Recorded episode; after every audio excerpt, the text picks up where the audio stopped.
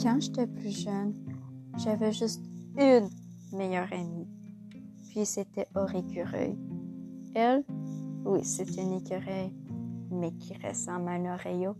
Puis elle est tellement gentille, intelligente. Puis on a passé de merveilleuses expériences. Histoire, abracadabran, de belles aventures aussi.